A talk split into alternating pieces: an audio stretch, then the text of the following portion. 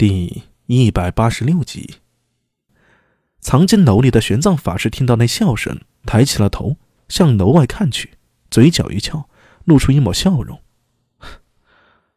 这家伙怕真的是憋坏了呀！吱吱吱，一直安安静静、老老实实蹲在苏大为肩头上的雪容，突然变得急躁起来，耳朵刷刷刷的颤抖，他发出一连串的尖叫声。苏大为。正要施展浮光掠影术，被雪容这一叫啊，脚下一个踉跄，差一点被一头鬼给击中。你干什么呢？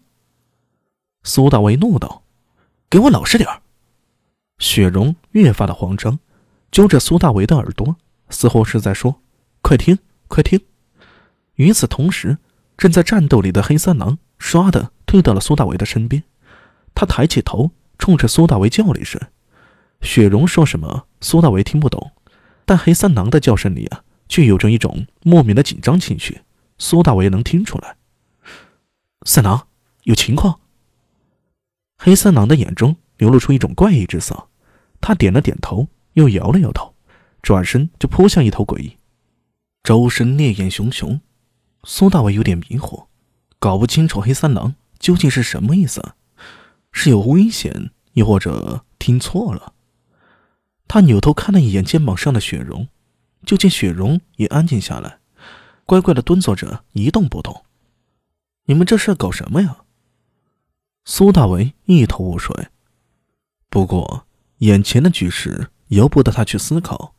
两头诡异从两边冲来，冲着苏大为喷出一股腐蚀性极强的毒液。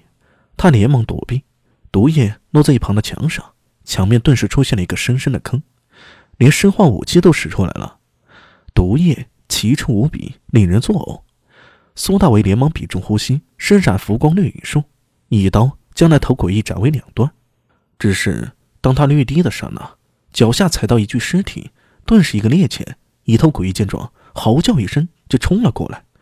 苏大为来不及躲闪，手臂一颤，大刀化作一面盾牌，他用盾牌护住半个身子，硬生生的承受那诡异的凶狠撞击。脚下退了半步。他旋即柔身而上，右手化作雷电之爪，凶狠地劈在那诡异的头上。诡异发出嚎叫声，身体顿时变成了一块焦炭，扑通一声就栽进了路边的水沟里。苏大伟已经记不住他杀了多少诡异了，十头绝对超过了，估计二十头了吧。加上黑三郎和黑猫，死在他们手中的诡异绝对超过了五十头。可是延平大道上的诡异数量却不见减少。而且是越来越多，妈的，太史局的人都死光了吗？苏大为披头散发，浑身是血，破口大骂起来。另一边，苏定方已经指挥人马冲了上来，和诡异短兵相击。苏大为虽然厉害，毕竟只有一个人，凭他一己之力，想要拦住源源不断出现的诡异，绝对是痴心妄想。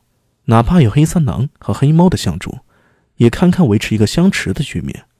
根本无法把所有诡异都拦截下来。裴兴简的陌刀队死伤惨重，三百人组成的陌刀队，而今只剩下几十人了。苏定方也赤膊上阵，手持陌刀和诡异打在一起。他虽非一人，却是这人世间少有的悍勇猛士。哪怕年岁不小，可凭借丰富的经验和强大的战斗力，他以一敌三亦是不落下风。初唐时期的名将。老的老，死的死。苏定方虽占据上风，却还是有点吃力，暗自心中感慨：若尉迟恭尚在壮年，若秦琼还在人间，若凌霄阁二十四功臣中的悍将都还活着，此一战胜负还在两说。可现在参加过隋末之战那一批勇士已不剩几人了。今天若不是苏大为出现在这里，他可能已经溃败了。该死！那吉祥狮子为何还不出现？这死孩子跑去何处了？关键时候就不见人。苏定方心里大骂，但出手越发的凶狠。然则普通人终究是普通人，在诡异一次次的凶狠攻击下，阵脚已经渐渐溃烂。不少士兵见势不妙，都偷偷的跑了。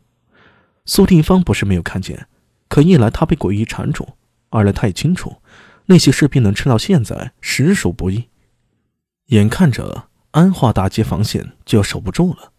苏定方却冷静下来，他闪身躲过一头诡异的攻击，大声喊道：“壮士，多谢你今日拔刀相助，这里已经守不住了，请壮士看在你我同为大唐子民的份上，速去崇德坊，保护陛下安全。某会在此坚守，只要义气尚在，就不容诡异猖狂。”说话间，他一个踏步旋身，手中陌刀斜撩而起，巨大的力量把一头诡异撕为两段，鲜血喷溅了一身。